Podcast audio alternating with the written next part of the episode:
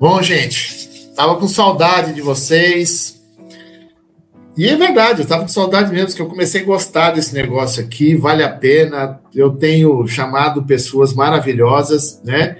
O meu medo é ficar chamando essas pessoas maravilhosas, vocês me esquecerem, começar só a seguir os maravilhosos que vêm aqui e eu ficar fora do processo. Depois eu vou fazer o invertido, vou pedir para eles me chamar lá no canal deles também.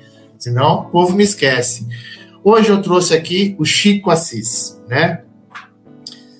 Eu sei que alguns já devem conhecer, outros não conhecem, mas eu conheci, tive a grata oportunidade honra de participar, né, de uma live com eles, né? Para quem não conhece, o Chico Assis eu trouxe aqui, ó, mentor, professor, consultor, mestrado em filosofia para crianças. E engraçado que essa filosofia para criança está servindo para adulto também, porque tem umas pessoas também que estão infantilizando todos os seus processos. Mas daqui a pouco a gente fala isso com ele. Pós-graduado em filosofia, ensino de filosofia, licenciado em filosofia, MBA em gestão educacional, graduado em comunicação. Já foi CEO e diretor de várias empresas nacionais e multinacionais. Hoje é sócio da Uniética, plataforma de aprendizagem de ética e moral é da aprendendo a pensar. Nossa, aprendendo a pensar. Eu estou começando a chegar a essa conclusão que alguma coisa eu falei na minha, no meu processo, porque eu estou tendo que ensinar as pessoas a pensar no próprio processo dele. Eu vou perguntar isso para ele depois, como que faz isso melhor, para ver se as pessoas aprendem um pouco. É professor da Fundace, da USP, da Unisantana, para as áreas de ética, ombudsman e ouvidor da ABO, Associação Brasileira de Ouvidoria, organizador da TED Texi Ribeirão, né? É, voluntário do regional, escritório regional do Alto Comissariado das Nações Unidas para Direitos Humanos, no mínimo, né? Pelo amor de Deus, né? Voluntário da CVV e autor do livro Código de Conduta e Princípios Éticos, que aí eu fui buscar, né? O livro dele, né? Pô, tá de brincadeira, né, gente? Tem aqui e eu achei aqui essa imagem que o Chico colocou eu acho que já tem, tem cliente meu que tá assim, cara. Tem uns que estão sentados. Então, eles aqui tá em pé ainda olhando. Então, estão sentados, tipo assim, será que ninguém vai vir me resgatar? Né? Como resgatar? Não sei, nós vamos ver já já com isso. Aí eu trouxe aqui, né, o site, justamente, né, dele, o Aprendendo a Pensar, para quem quer entender. E aqui tem os links, olha, de vídeos dele, né, falando sobre, né, a vendedora 99,9% ética e moral, a mãe que pensa que é um bandido bom é bandido que paga. Olha que beleza. Tem uns temas bacanas que eu tava olhando, eu falei, bicho, vou começar a olhar essas questões aqui. E aqui o canal do YouTube dele, né? O próprio site dele, que já tem um link para o canal do YouTube e para os links dos outros sites onde ele tem, né? Participações aqui. Então, olha só, esse aqui é um pouco do que eu achei. E adorei isso aqui, Chico. Ética e moral se aprende com muito estudo e dedicação.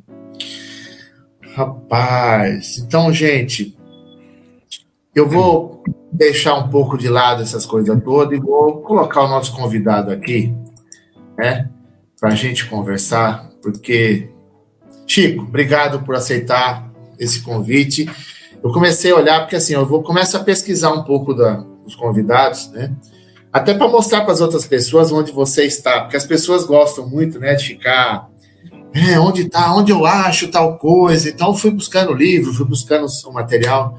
Chico, seja bem-vindo, obrigado por aceitar essa oportunidade. E agora a voz é sua. Parei de falar, agora é você quem fala.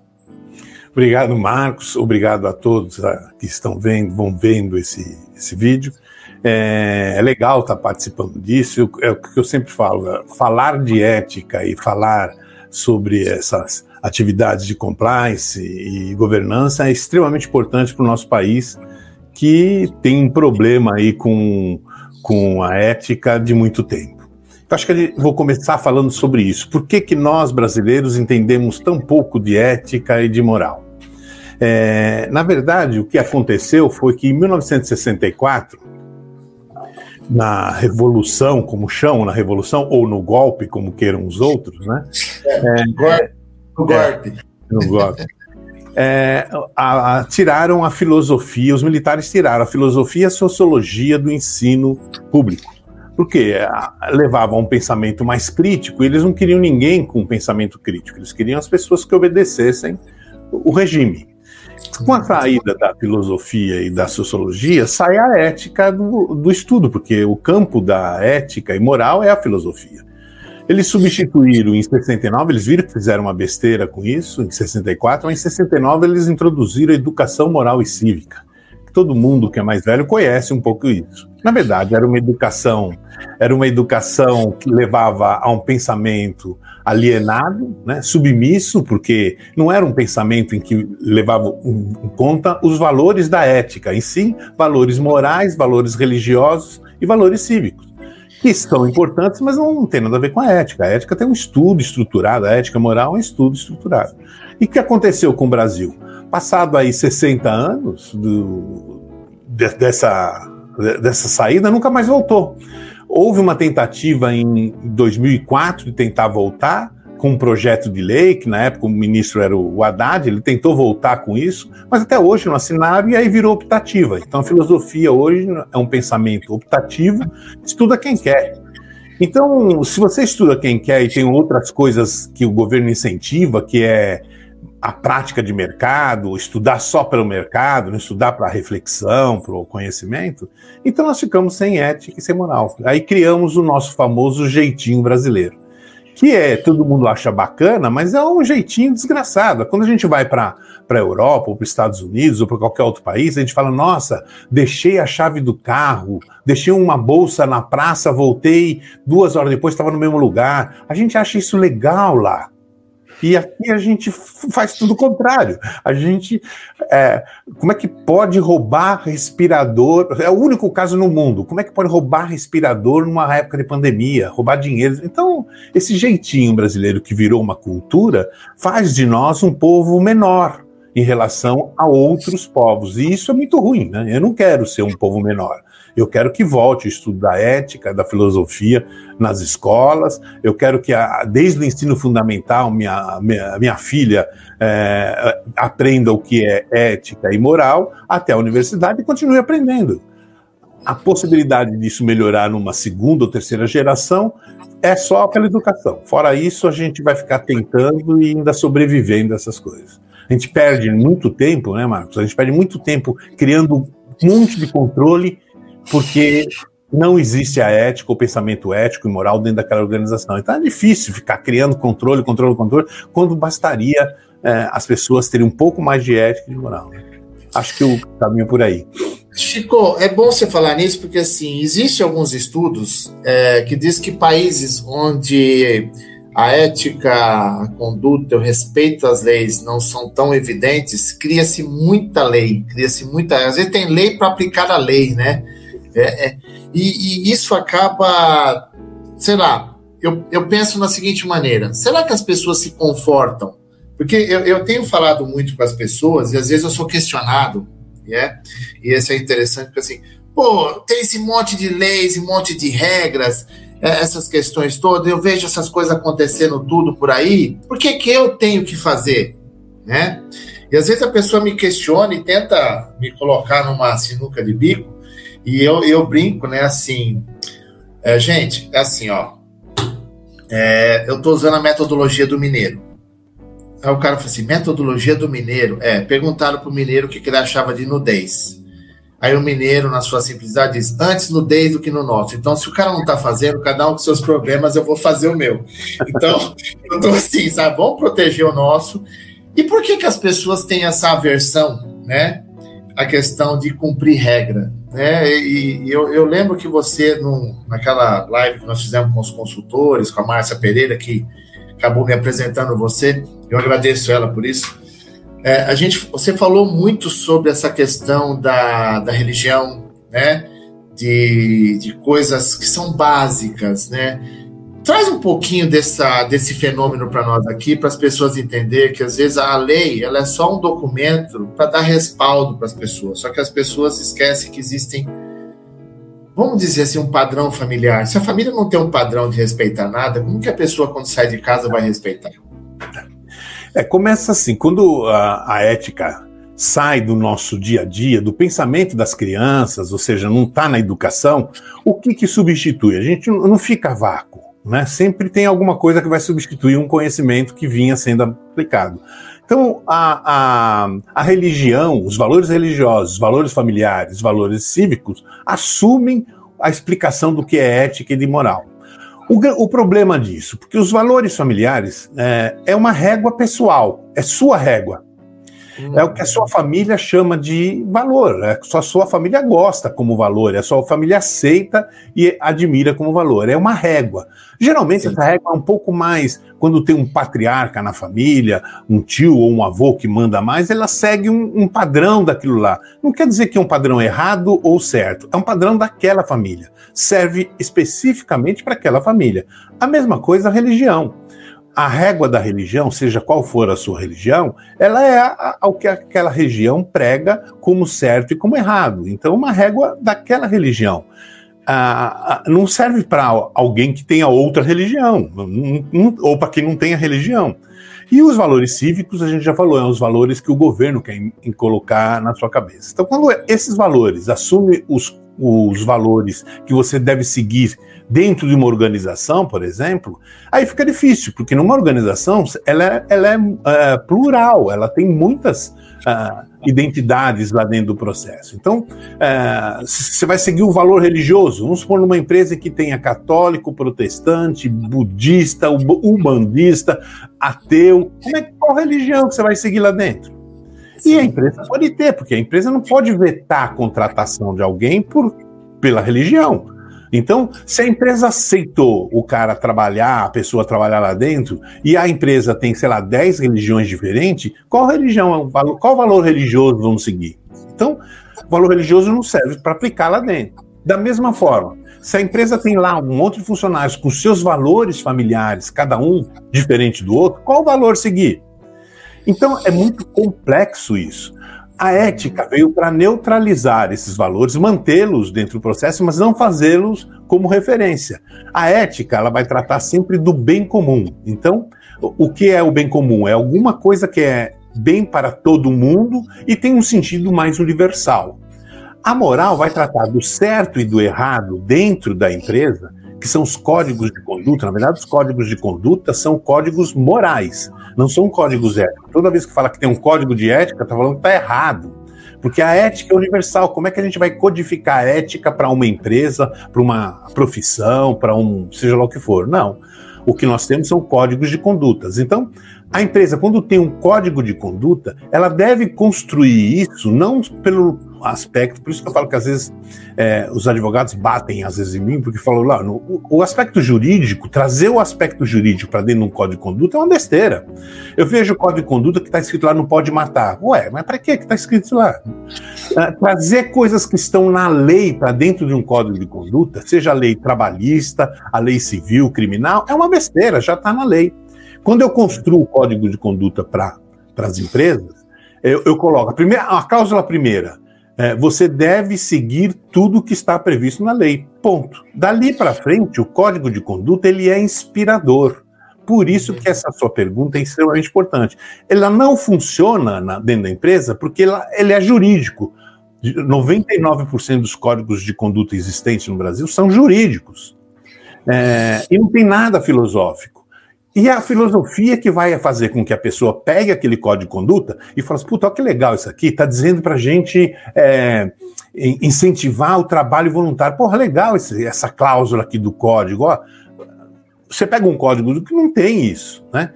E o código não precisa ser um código com 300 cláusulas. Hoje ele tem, sei lá, um monte de cláusulas. Você pega códigos de que é um livro, porque ele traz tudo que o, o que está na lei, ele traz para dentro do código. Então, na verdade, o código de conduta ele tem que ser inspirador, ele tem que ser um instrumento que eu olhe todos os dias, que eu tenha vontade de olhar para poder é, criar dentro da empresa situações que sejam favoráveis à conduta de todo mundo. Esse é o caminho. Chico, posso falar que eu te amo aqui sem. sem, sem... Ah, Desde que as mulheres não vejam isso, já pensou? Não, é, é o amor fraterno, né? Aquele amor do evangelho, vamos pensar assim, que é respeitar, admirar as pessoas, é. tá? Eu falo isso às vezes para as pessoas, gente, o amor que está escrito lá, né? Precisa abraçar todo mundo, é você respeitar as pessoas, né?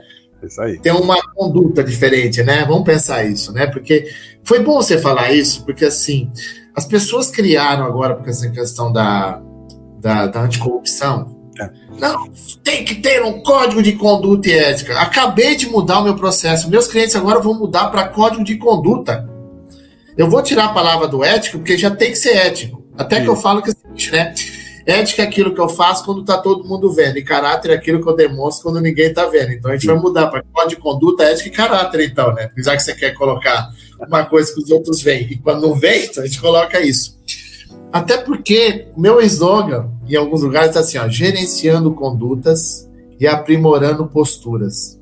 Ah, legal. Isso aí. Sabe? Que é, é o meu propósito que eu falo sobre compliance, né? Estar em conformidade com aquilo que você espera das pessoas. Que eu espero das pessoas que ela faça aquilo que é correto. Né?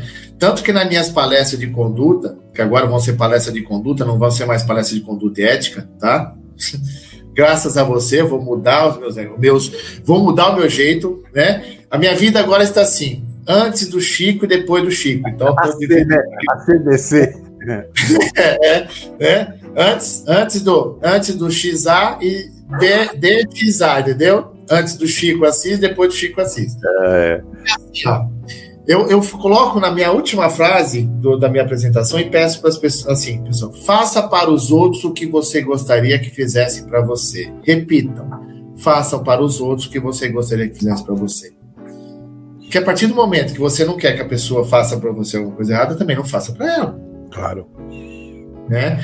E isso não é questão de ética, isso é questão de respeito, uma questão de conduta moral, né? E é isso que eu quero né, que as pessoas assistam isso aqui e entendam que a gente não vai mudar a cultura de uma empresa da noite para o dia. Não. A gente tem que mudar a postura dela. Só que a gente tem uma questão da punição, né? E você que já já lidou com isso, como que é a visão das pessoas com relação ao Brasil, que tem tanta regra, que tem tanta coisa e pouca punição, e tem uma legislação que não leva à punição exemplar, né? Porque as pessoas precisam entender que aquilo é ruim e se eu fizer, eu vou ter a mesma punição. Só que aqui no Brasil, assim, quem tem dinheiro e tem bons advogados, dificilmente vai preso. Isso.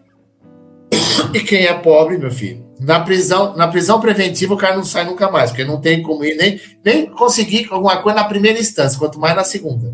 E aí, Chico, nessa questão, como que a gente faz para que as pessoas entendam que a conduta ela pode ser punitiva caso eu faça fora do padrão.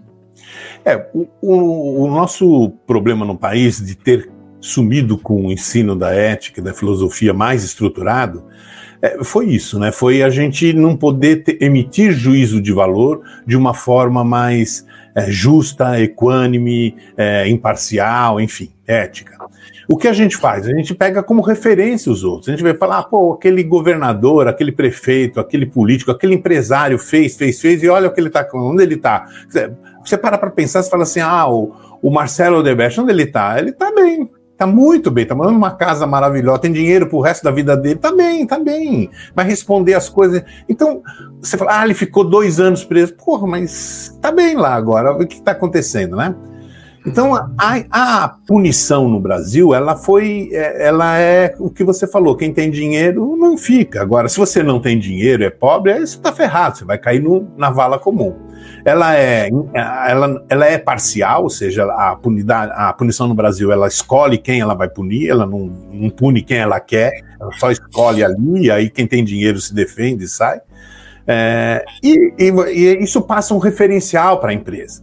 Muitos empresários usam isso como desculpa por às vezes ter sido achacado por fiscais que chegavam lá falavam, ó, oh, vou, é melhor você pagar porque eu, se eu tiver que fiscalizar eu acho alguma coisa aqui, e aí o cara pagava, porque ele sabia que ele também tinha rabo preso, enfim, e outros que já vai, já nasce com o rabo preso. E aí ele já vai pagar uma corrupção para o fiscal desde o início. E aí ele, o que ele passa? O pior de tudo, eu converso com alguns empresários que ele fala, não, só eu sei. Ah, tá.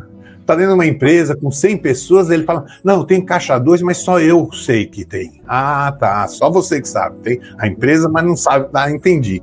E eles acreditam nisso, ou querem acreditar nisso, e aí é. eles fazem a, a, essa divisão. O que eu vejo é que eles não conseguem é, eles pegam como referência o lado ruim do mercado. Eles não pegam como referência uma Natura, eles não pegam como referência uma empresa que está bem dentro do. Eles pegam como referência sempre aquela empresa que fez, saiu impune, está todo mundo bem e aí vai. Né? Então eu vejo que é, a, a, falta de educação, ou a falta de educação ética, é, é tra, traz isso porque o, o, funcionário não se rebela. Você pega hoje o funcionário, a gente tem pesquisa sobre isso, né, que ele prefere ficar numa empresa não ética do que sem emprego. Sim. 100% decide isso. Você não tem, você, tipo assim, pô, mas 100%, a gente fez um trabalho e falou, ah, não, é, se eu tiver que passar fome, não, prefiro trabalhar numa empresa que eu sei que não é ética. Então, o funcionário, por não ter aprendido ética também aqui, né? Ele entende que fala assim: ah, se dane, o país é assim mesmo, tal. Então prefiro ganhar o meu, que não vou, não vou fazer nada errado, mas fico do lado de quem está fazendo coisa errada. Eles acham que isso são coisas diferentes e aí você vê que uh, você acha que dentro de uma Odebrecht, OAS, Camargo Correia, tal, fun os funcionários não saberiam? O que estava acontecendo? Claro que sabiam. Eu lembro, teve um, um, um amigo que foi contratado, que ele, é, ele tem uma empresa de engenharia e ele foi contratar, veio um, um cara que era diretor da Odebrecht. Ele falou assim: ó, vou fazer a pergunta para você. É, todo mundo já tinha entrevistado o cara, ele, como dono da empresa, falou: vou te fazer uma pergunta e eu quero que você, dependendo da sua resposta, você é, ele falou assim: ó, se você estava lá e não sabia e é do nível de diretor, eu não vou te contratar porque vão te enganar em qualquer outra empresa, inclusive na minha. Se você sabia, eu não vou te contratar porque você foi antiético. O que, que você tem a dizer sobre isso? E o cara levantou da cadeira, falou obrigado, e logo foi embora. Falou: vou apagar o, vou apagar do meu currículo a Odebrecht. Só podia ir.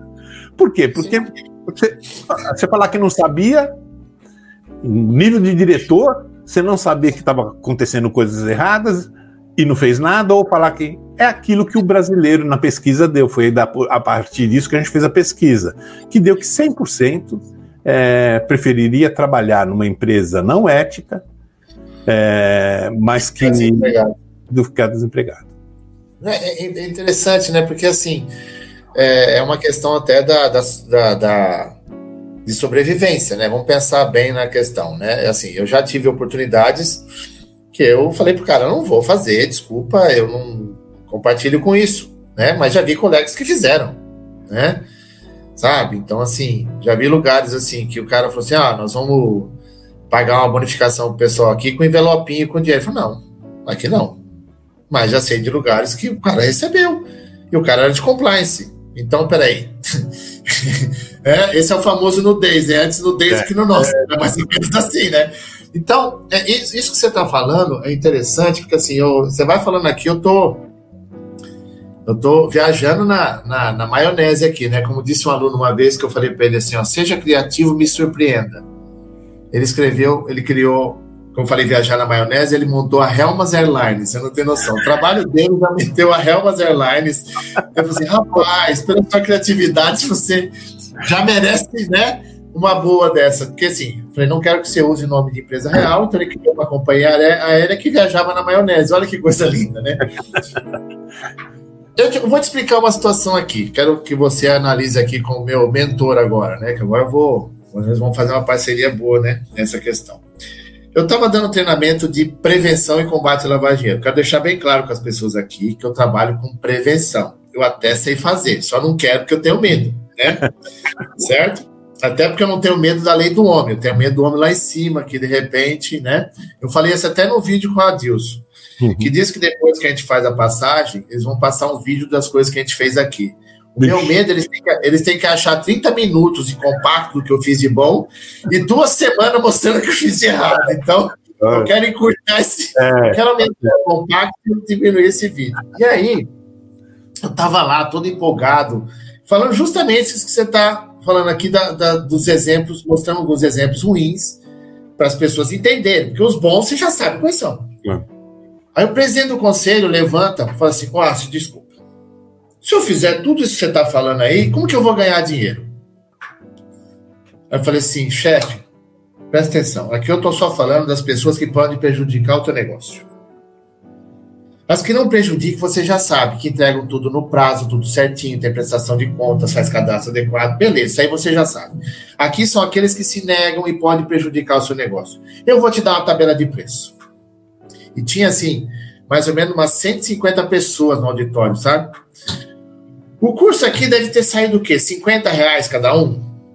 Né? Se você dividir por, né, por cabeça. Meia hora consultoria para arrumar bobagem, quando as pessoas fazem, pode chegar a mil reais. Eu não consigo cobrar porque ninguém quer pagar também, mas pode chegar a mil reais e dependendo do assunto eu nem pego. E um habeas corpus está custando em média aí, sei lá, 300, 400 reais. Eu catei um microfone, botei na boca dele e falei assim: o que, que você quer comprar?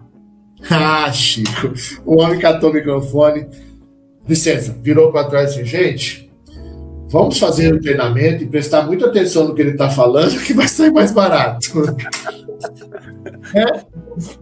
Por que, que as pessoas são tão arredias né, com essas questões? Então, é, eu, eu, penso assim, elas não veem. É, elas já que vai ter saída. Elas acreditam na saída, elas acreditam no plano B. Eles não, e, e, eles não têm um problema da consciência, né? É, de que isso, como é que eu. Eu falo assim, eu sempre falo para os alunos, falo, quem vai explicar a ética para os seus filhos? Você, como exemplo, ou ele vai ter que estudar com Platão, Sócrates, Aristóteles e com todos os outros gregos, né? Porque se você não for o exemplo, explicar o que é ético ou, ou não, não tem outra forma. Você vai continuar você vai continuar fazendo com que isso aconteça e cresça na, na, sociedade. Não tem como. Um filho de uma pessoa que ele observa e vê que você não tem atitudes éticas e morais corretas, ou você fala uma coisa e faz outra, esse filho olha para você e fala assim: meu pai é o exemplo, eu vou seguir o que ele tem. Ele pode até questionar quando ele for adulto: oh, meu pai fazia assim, ou fazia assado, mas até lá ele já fez todo o estrago que tinha que fazer. Então é difícil. A... E aí, quando você. Se você estivesse num país em que a, a, legislação é dura em relação a isso, opa, aí você muda. Porque o medo, ele é um balizador. Né? O medo, ele é um balizador. Agora, quando você fala assim, putz, tô com dinheiro, tenho advogado, ah, aí que você não liga mesmo. Você vê ah, os exemplos, né? Você pega esse desembargador em Santos aí andando. Você vê, você vê o cara falando aquilo, você fala assim: esse é o Brasil né? Esse é o Brasil. Ou você pega os caras, é, você olha assim nos bares, assim, parece que nunca teve pandemia. Aquilo tá pinhacho pra gente. O negócio está crescendo aqui, cresceu 48% em São Paulo, aí, e aí continua o processo. Então, é, é gente que, primeiro, não olha o outro como sujeito, olha o outro Sim. como objeto. E aí, quando eu objetifico as pessoas, é, o que acontece é que, para mim, todo mundo é, é, é meio para eu ganhar dinheiro. É meio. Pra, o, o empresário, no geral, ele trata o funcionário como meio, não como sujeito. O funcionário ele é legal, se ele, o cara elogia, fala, etc, etc, até a hora que o funcionário fala, pô, preciso tirar uma semana para resolver uns problemas. O cara fala, não. Pô, mas eu não era legal, não era bom, eu não era. Como é que agora eu não sou mais? Então, esse é um processo que é, de educação, a ética traz isso. Eu falo assim, o, o, meu curso menor de ética, é, ele tem 40 horas, o, o, básico, e o avançado 360. Fala, 360 é um MBA falando sobre ética moral? É. A, a, gente, a gente vem de 2.500 anos, você quer em quantas horas falar isso? Em meia hora? Não dá. Porque é um Sim. processo de conhecimento, é um processo de como, como o grego falava isso é certo, isso é errado. O que, que ele falava de errado? Errado era o que dava dor e certo é o que dava prazer. O que, que era? Então ele tinha alguma, alguma função dentro disso que era além dos aspectos físicos. Eles começaram a mudar a ética do conhecimento físico, do seja da dor e do prazer, é, para um, algo reflexivo, já ah, com Aristóteles, um final de Aristóteles já. Já começa isso já no medievo, com Agostinho, Tomás de Aquino, e aí vai. A hora que começa a mudar esse aspecto, ou seja, a ética ela não é só física, dor e prazer, a ética é reflexiva, ou seja, Se eu sair na rua, eu sei que aquele cara que me fechou pode tirar a arma do porta-luva e me dar um tiro, por que, que eu vou mandar ele a merda? Eu sei que isso pode acontecer, eu tenho que ter uma, uma reflexão antes. Ah, mas é impulso. Pô, mas a ética veio, a ética moral veio para controlar esse impulso, porque senão esse impulso te leva à morte. Quantas pessoas você não conhece que morreram ou que morrem Opa. todos os dias porque no trânsito saiu para xingar alguém que fechou, que fez, aconteceu, e esse alguém estava armado. Simples assim. Você fala, bom, mas isso pode acontecer? Pode. Eu posso prever antes? Posso. Então, então tá bom. Então, o que eu posso fazer? Anota a placa daquele cara, pega a testemunha, vai numa delegacia e faz a ocorrência quietinho, não precisa gritar, não precisa fazer, não fazer nada. A briga ou querer brigar é algo do instinto. A ética não é instintiva, a ética é racionalista. Então há um aprendizado da ética para que você pode fazer. E a moral, ela vem para para uh, fazer os combinados. Ou seja, se eu e você combinamos alguma coisa num grupo de pessoas que falamos que isso é o certo e errado, aquilo vai ser o certo e errado. Por isso que as pessoas falam que há a moral do criminoso, a moral. E há mesmo. Se um, na cadeia, que é um grupo de pessoas, eles combinaram alguma coisa, o que vale é o que eles combinaram. Ah, mas tem a lei. Tá bom, mas eles têm um, a lei e tem os outros combinados. A mesma coisa, tem a lei e tem os códigos de conduta, não tem? Os códigos de conduta estão abaixo da lei, mas eles são um outro combinado fora a lei. Né? Então, a lei está acima do código de conduta, porque ela, ela é maior, mas o código de conduta são combinados que você estabeleceu e servem para você explicar é, as coisas que acontecem dentro da empresa. Exatamente. Sabe por quê?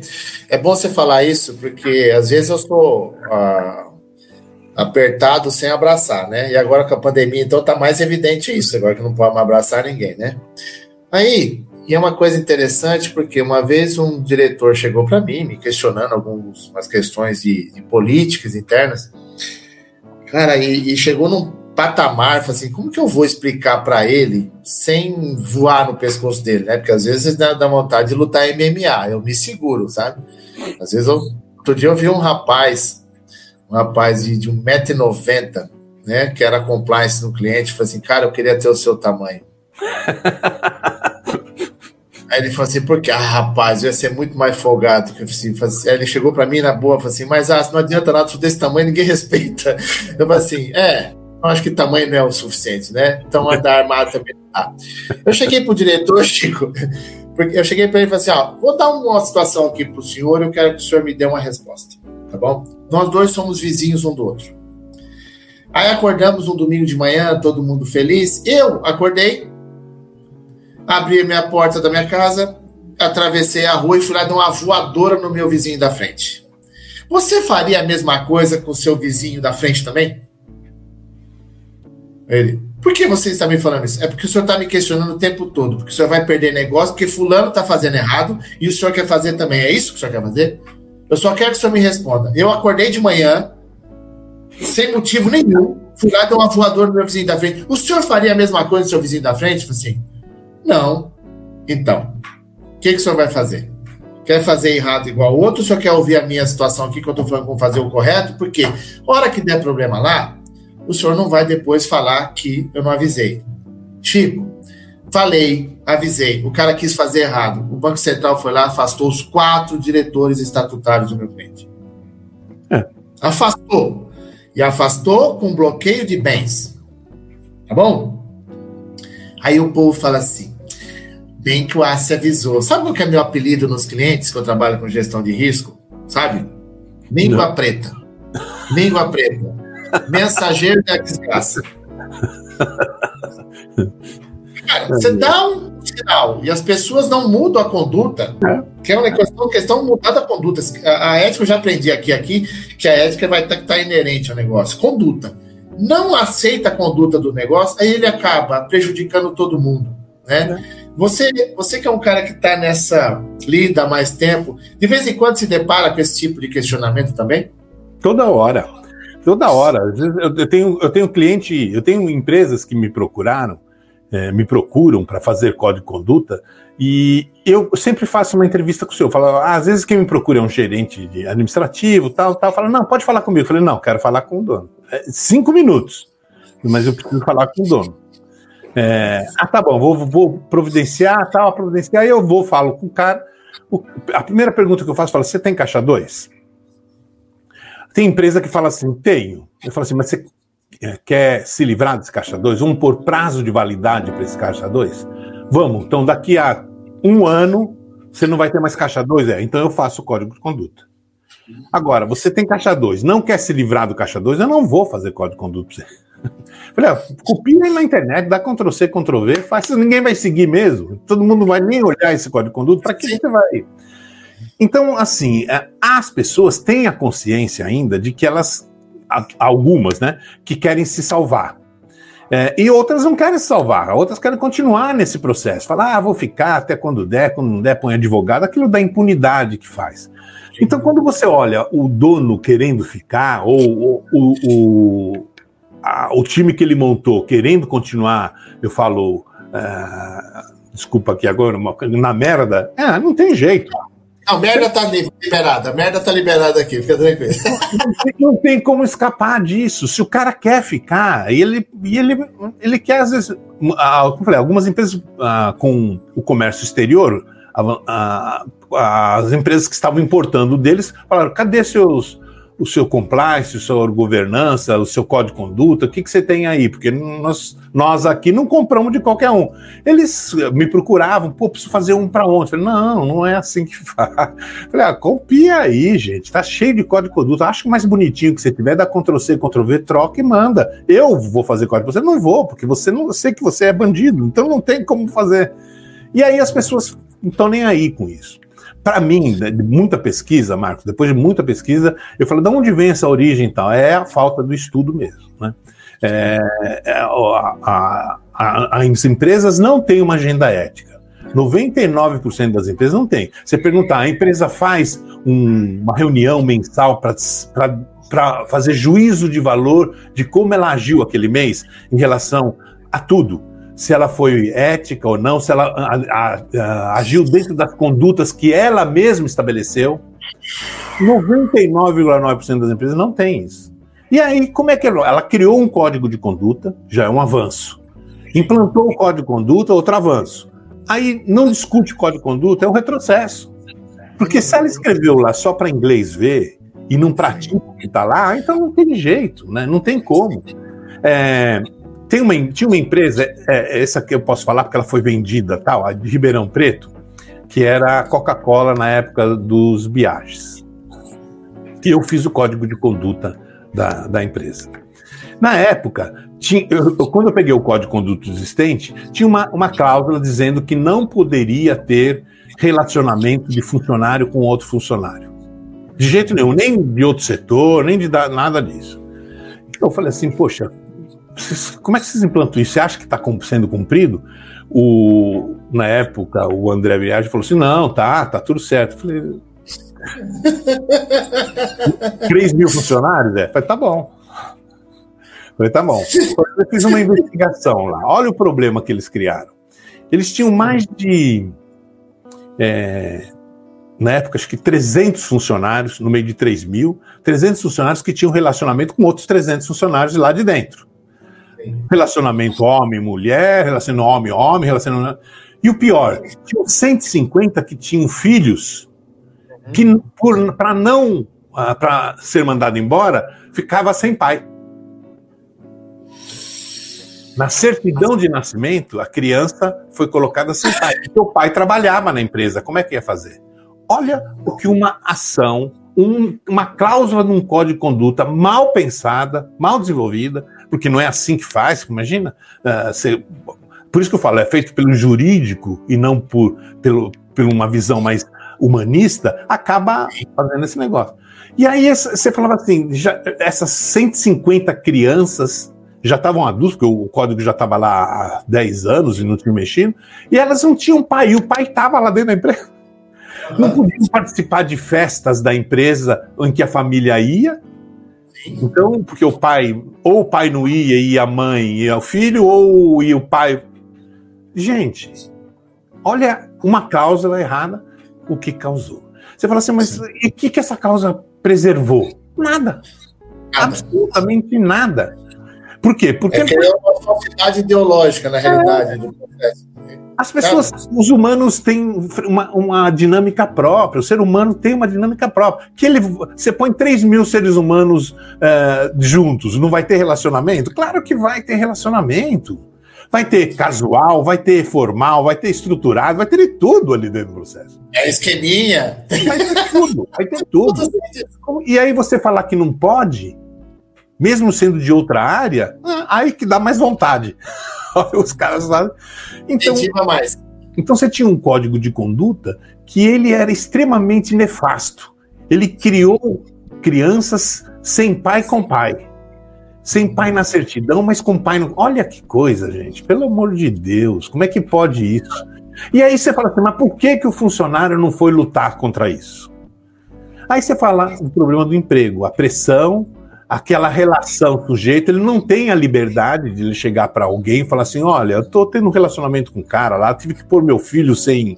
Como é que é isso aí? Vamos resolver esse negócio? Por que, que não pode? Talvez na mesma área tudo bem, a, a posição hierárquica diferente também tudo bem, mas para com isso, que isso não muda nada. Quando a gente mudou, eu fui considerado Deus lá dentro do processo, porque todo mundo falou, pô, tá agora, a partir de agora eu posso falar que meu filho tem filho. A gente pode. Não falavam antes porque vocês entraram dentro dessa neura da empresa aí. Então, é pode. eu falo de hipocrisia, viu, Chico? Isso é, é uma hipocrisia, tá? É, é muita. É, sabe o que acontece? Que é isso que você fez um comentário agora. Tem muita gente que agora que esse negócio de programa de integridade, né? Que agora virou moda, né?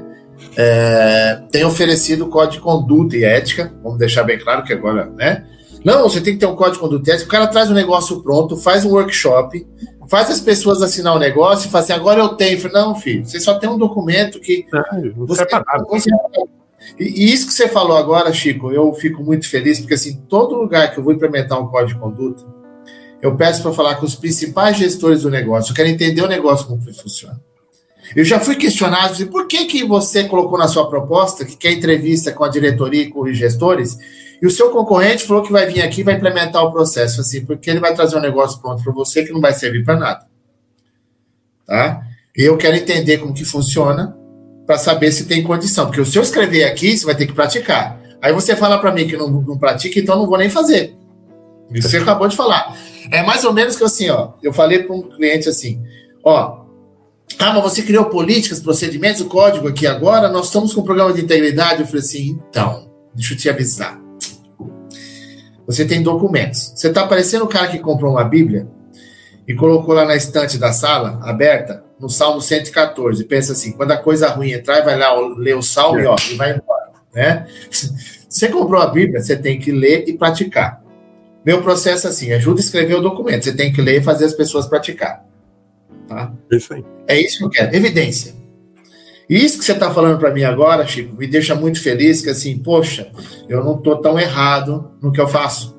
É, o código Errado. Conduta, se, é, Marcos, o código de conduta sem uma agenda ética acoplada, a agenda ética envolve treinamento, envolve a discussão das cláusulas do código de conduta, envolve a revisão dessas cláusulas, envolve por que fulano cumpre um e não. Então, Sim. a agenda ética, ela, ela traz isso. Se você faz, e não, é, e não precisa, você pode fazer departamental, uma vez por mês a empresa se reunir os líderes por áreas, tal, e fala assim: ó, o que nós. Nós seguimos o código de conduta, gente, esse mês.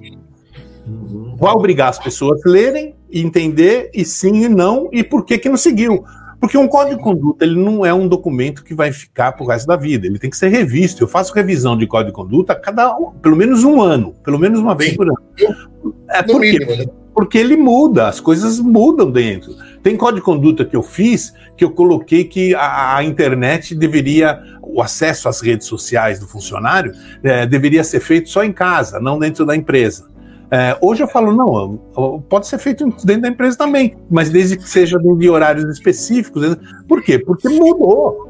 Uh, não tem jeito de ser. A, a, dinâmica dos, dos processos tem. O que é importante é fazer a discussão do documento. Senão, o código de conduta vira que nem aqueles manual de quando você compra uma impressora que vem cheio de coisas, você nunca lê.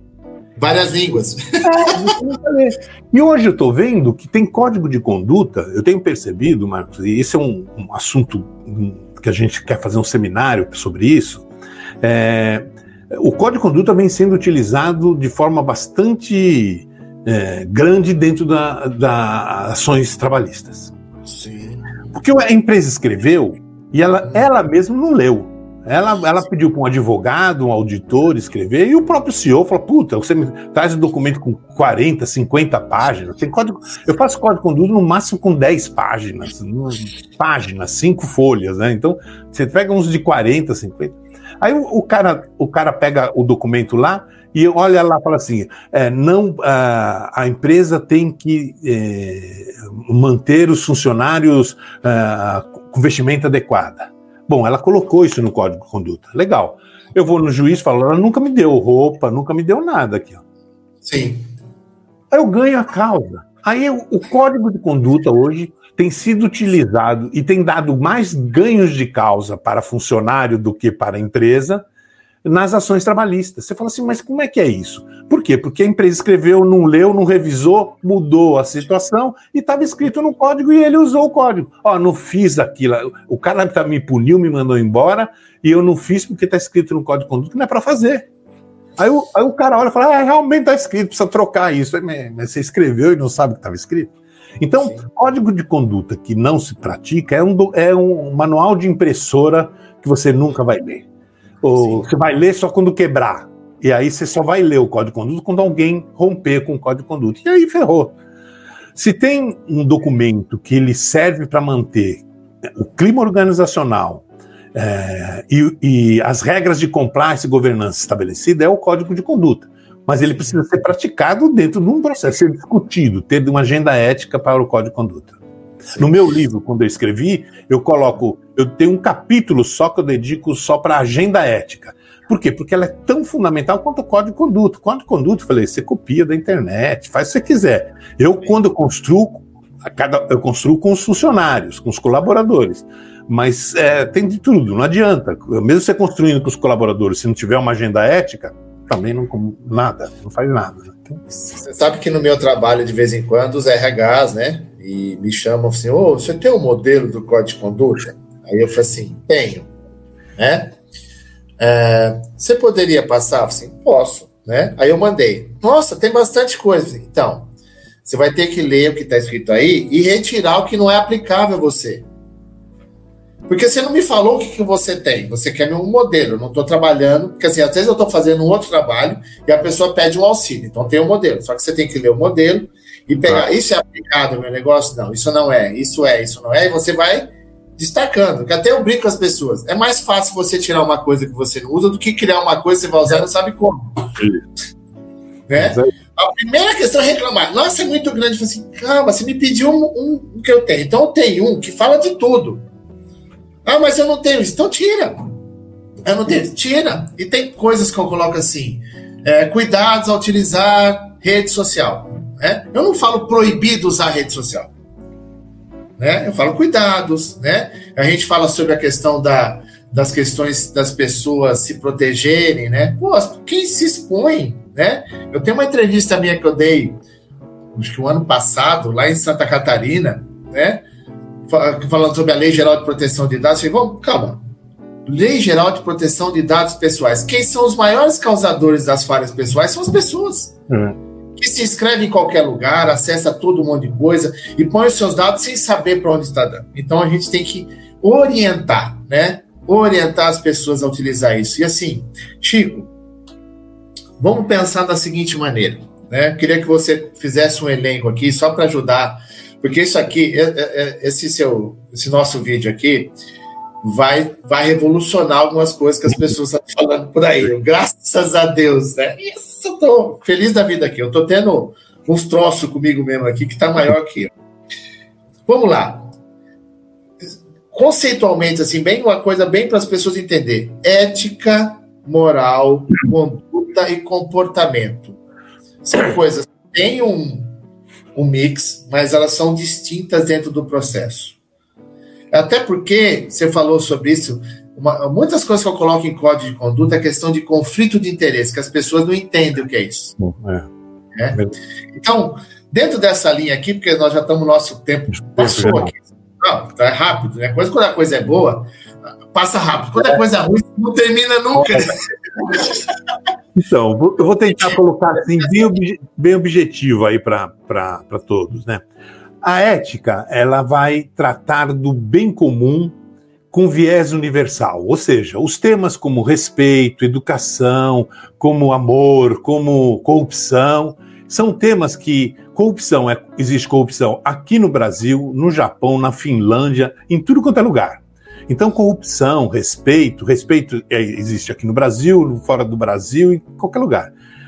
Esse viés universal é que dá a ética à reflexão. Então, a ética ela, é, ela vai tratar desses assuntos que quando traz, quando, quando esse assunto ele é focado em alguma coisa específica, ele é a moral. Né? Então a moral ela vai tratar do certo e do errado com ah, ah, o viés singular, com o que aquele grupo estabeleceu. Então você tem ética, bem comum ou bem e mal com viés universal, é, e moral, o, é, certo e errado, com o viés singular de um grupo. Então, moral são as leis, são os códigos, etc. Então, a conduta ela tem a ver com a moral. Uh, todo código de conduta dentro organizacional ele é voltado para moral, ele, é, ele explica moral. A lei é, é, um código de conduta, a Bíblia é um código de conduta dos cristãos, e assim sucessivamente. Então, código de conduta é que aquele grupo de pessoas, seja ele um grupo grande ou não, combinou que seria o melhor para aquele mundo. A gente pode falar, ó, acabando aqui a nossa, a nossa live, nós vamos comer um churrasco de cachorro. Aqui no Brasil, isso mas se a gente estivesse na China, tudo bem. Então, comer é, cachorro na China não é imoral. Comer cachorro no Brasil já é imoral, porque nós estabelecemos que nós não fazemos isso com o cachorro. Então, a moralidade ela está ligada à conduta das pessoas. Já o comportamento ele está ligado ao que a gente chama da eticidade das pessoas, ou seja, do, da reflexão ética o comportamento ele, ele é base das suas experiências do que você é, adquiriu ao longo da sua vida, seja do aspecto educacional, seja do aspecto é, reflexivo, seja do aspecto prático, empírico. E aí o que você tem como comportamento é, é fruto disso. Isso a ética, como ela é um aprendizado, ela é um conhecimento, o que você tem de, de comportamento ético é fruto do seu conhecimento. Então, sem conhecer ética e moral, você não pode falar que você tem um comportamento ético, um comportamento moral. Você vai ter um comportamento de valores. Aí a gente volta àquilo que a gente falou. Você pode ter um comportamento valoroso do ponto de vista é, da sua família, valoroso do ponto de vista da sua religião, valoroso do ponto de vista cívico. Ou seja, você pode ser um cidadão que cumpre as, o que o, o governo determinou, você pode ser um cidadão que segue rigorosamente a lei, e você pode ser um cidadão que é, é, segue também a, os valores que a sua família ensinou de bom. E aí, nada disso é ético. Nada disso é nada. Porque a ética ela é acima disso, ela é uma reflexão. É, é por que, que eu estou fazendo isso? A quem eu quero entender? E se a resposta for só eu, não é ético. Porque a ética não é uma relação sua com você mesmo. A ética é uma relação sua com os outros. Sem os outros não há ética. Há um pensamento egoísta, egocêntrico, há um pensamento bom, fala vou ser justo, eu vou ser aquilo, mas sempre egocêntrico. Porque se você não amplia o seu pensamento, o que vai acontecer? Você termina é, falando sobre você. Né? Tem um, um, um filósofo chama Daniel Dennett, ele fala assim: o segredo da felicidade é o seguinte: você quer ser feliz pro resto da vida? É Encontre algo que seja mais importante do que você e siga isso até o resto da vida. Por quê? Porque quando você acha que você é a coisa mais importante que existe, tem alguma coisa errada, né? Tem coisas mais importantes do que a própria vida humana, tem a vida, uma série dos outros animais, tem uma série de outras coisas, né? A vida dos outros humanos, enfim. Então a ética ela está ligada ao outro. Quando a gente tira esse foco, não dá para fazer. Então, uma empresa ética é uma empresa que pensa no bem comum. De quem? De todos os stakeholders. dos clientes, dos funcionários, dos acionistas, é, dos fornecedores, dos, da comunidade em volta, do planeta, da cidade, do raio. Essa é uma empresa ética. Uma empresa é ética que cuida de todo mundo, mas joga o seu detrito no rio? Não, é ética, não tem como ser ética. Ah, mas não tem onde jogar. Bom, sai do negócio, né? Se você não quer refletir sobre isso, por isso que a ética é um conjunto de reflexão. Não tem como. Sim. Então é interessante isso, porque ontem eu até gravei um vídeo falando sobre é, cultura de compliance e cultura de risco. Né? E um dos meus slides que eu falei que o grande problema das organizações, é, eu até transformei num gráfico de três pedaços: assim, é gestão, falta gestão, falta trabalho em equipe e tem um problema de ego, que eu falo que é o ecossistema, né? que as pessoas têm um ego maior do que o negócio comporta, né? E isso é interessante que você começou a falar isso aqui, me lembrou, porque assim, as pessoas é, elas querem fazer as coisas, mas sem entender por que faz. Eu falo assim, por que, que as pessoas têm tanta dificuldade de implementar compliance nas empresas? Porque você quer criar regras sem explicar para a pessoa onde ela está inserida. Faz sentido, né? Se a pessoa não entende por que, que ela tem que fazer aquilo, ela não vai fazer, meu amigo. Esquece. Você pode trazer, você pode ter o melhor processo da sua vida, melhor modelo. Se ela não entender o que, que eu faço isso, até uma vez eu lembro, uma vez eu estava numa num evento, né, num workshop no cliente, implementando um processo de conduta. Aí eu, aí o presidente falando, apresentando o manual que todo mundo ia receber, não sei o quê, fez um café, tal, pão de queijo, coisa linda. Aí tinha um cara do meu lado assim, Chico, falou assim: pra que isso aí? Eu prefiro a minha parte de dinheiro. Eu olhei bem para ele, tava do lado dele, olhei bem para ele, eu que tinha ajudado a implementar, só que, imagina, catei a minha carteira e falei assim: ó, eu acho que deve ter saído 50 reais para cada um aqui, tô, 50 conto e vaza, vai embora. Mas por quê? Você quer a sua parte de dinheiro, pode ir embora. Falei, não, eu tô brincando. Eu também tô. Daqui, devolve meu dinheiro, guardei aqui. Presta atenção que isso aqui vai te afetar lá na frente né? E é um daqueles caras que são arredios essa questão, né? Então, para a gente finalizar a nossa live aqui, né? Que eu agradeço demais essa oportunidade, gente. Ó, tá aqui, ó, o site do Chico. A gente aqui no Chico não tem o é, vergonha de passar nada de ninguém. Tem pessoas que às vezes chamam, ah, não pode pôr o seu banner, não pode pôr o seu. Fica à vontade, tá? de aqui, porque tem ó, o, o site do Chico, tem o Uniética, tá? Certo? Quem quiser acessar. Tem aqui, ó, Aprendendo a Pensar, ok? O LinkedIn do Chico. Chico, sua mensagem final para o povo que nos assistiu e uma. Vamos pensar assim. Dá uma mensagem de esperança, né? para todo mundo que está agora nessa, nesse pandemônio, né? Porque nós começamos com pandemia, é. virou pandemônio agora, né? Verdade.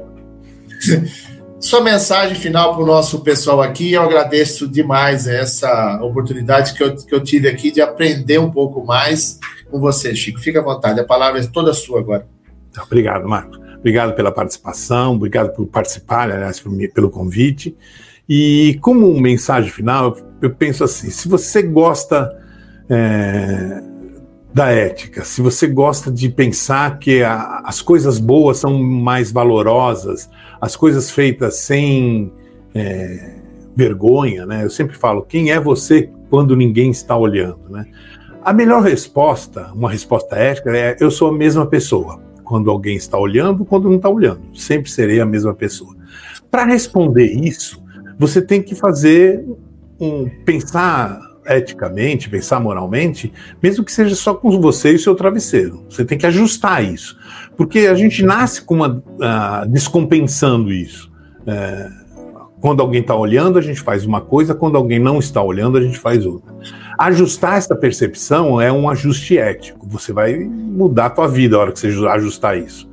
Para isso, então, precisa estudar um pouco, refletir. Tem vários livros bons. Leia os gregos, que é lá que a, ética nasceu, é onde a gente aprendeu. Você pega um, só um livro, você lê Ética a Nicômaco, de eh, Aristóteles, já vale a pena. Se você lê esse livro, é um livro pequeno, é uma passagem dele. Nicômaco era filho de Aristóteles, então ele conta como esse filho eh, nasceu e viveu. E é importante. O estudo. Estudou isso, você começa a ter uma visão mais adequada de ética. E assim, uma, trabalhar numa empresa ética é completamente diferente do que trabalhar numa empresa que tem rabo preso. Essa é a mensagem. Eu agradeço demais essa oportunidade, porque é isso que a gente trabalha. É, eu até brinco com as pessoas que eu uso o B do Venerável, né? Como mantra para mim, que é os três segredos do fracasso. Hum. Não ensinar o que sabe, não praticar o que se ensina e não perguntar o que se ignora. É isso aí. Né? Verdade. E aí eu falo assim que eu tenho um arrependimento. Quando eu comecei a trabalhar em compliance, comecei a ter que implementar conduta nas empresas. Minha vida virou um inferno, porque agora eu não posso fazer errado porque alguém está me monitorando. Né? Até brinquei outro dia numa live que eu estava jogando futebol aqui no subóbito, né? Que é a categoria que eu estava jogando, né? Os caras perguntaram: o que você está jogando agora? Você agora é de teimoso, né? Porque agora não tem mais posição, né? Você começa a jogar no nível do mar, no intervalo você está em La Paz, né? Porque falta oxigênio, falta tudo, né? E aí, eu lembro ó, no lance que o cara veio e me deu um empurrão. Ah, eu pá, me joguei, rolei feito o Neymar, né? Ah, o juizão deu pênalti, todo mundo gritando, e o cara gritou lá da arquibancada assim: Ei, Mr. Compliance, pode isso? Eu falei: Não. não me chama, não. Não, me chama, não. Eu levantei, juizão, foi nada não. Foi uma crise de labirintite que eu tive aqui, eu caí, sabe o que ia falar, né, cara? Eu não tinha, porque eu simulei, eu tomo cartão por ter simulado. Eu tive uma crise de labirintite aqui, eu caí. Aí todo mundo deu risada, o adversário veio, me abraçou, falou, pô, parabéns. Assim, é, eu acho que hoje é meu último jogo no time, porque eu fui ético. Nunca mais não nada, né? É, a sorte é que depois eu fiz um gol, aí os caras assim, tá bem que fez, né? Aí imitei o, imitei o Cristiano Ronaldo, foi coisa linda. Mas assim, é uma das coisas que a gente, quando trabalha com isso, a gente começa a se cobrar, né? Quando você tem conhecimento. E essa é a questão primordial. Quanto mais você conhecer sobre esses assuntos, mais você vai se cobrar na mudança da tua postura, do teu comportamento. Eu brinco com isso, mas é uma. É que nem aconteceu com o Rodrigo Caio aquela vez com, no jogo com o Corinthians ah, também, que ele falou.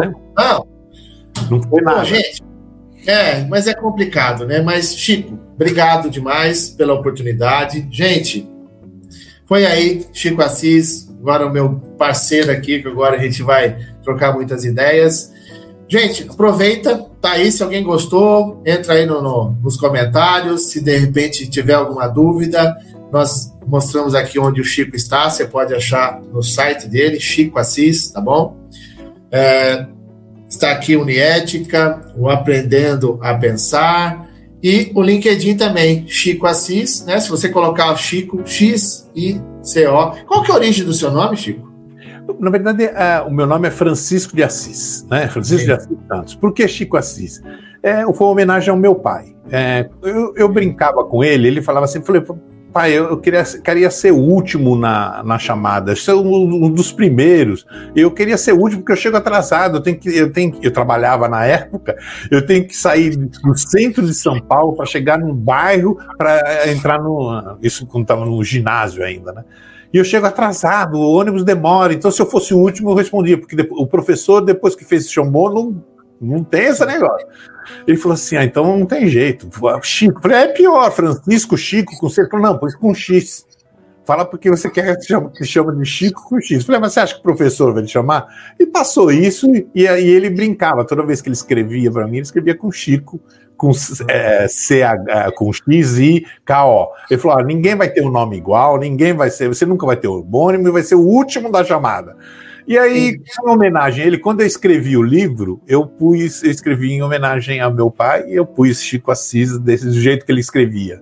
Então é homenagem. Na verdade, é Francisco de Assis Santo Sobrinho. É o nome é, que é, tem, tem muito homônimo e ainda está no meio da coisa. Eu falei assim: ah, vou fazer o livro, como o livro podia ter o pseudônimo, aí ficou, e aí a turma começou a me chamar, escrever assim, e foi ficando.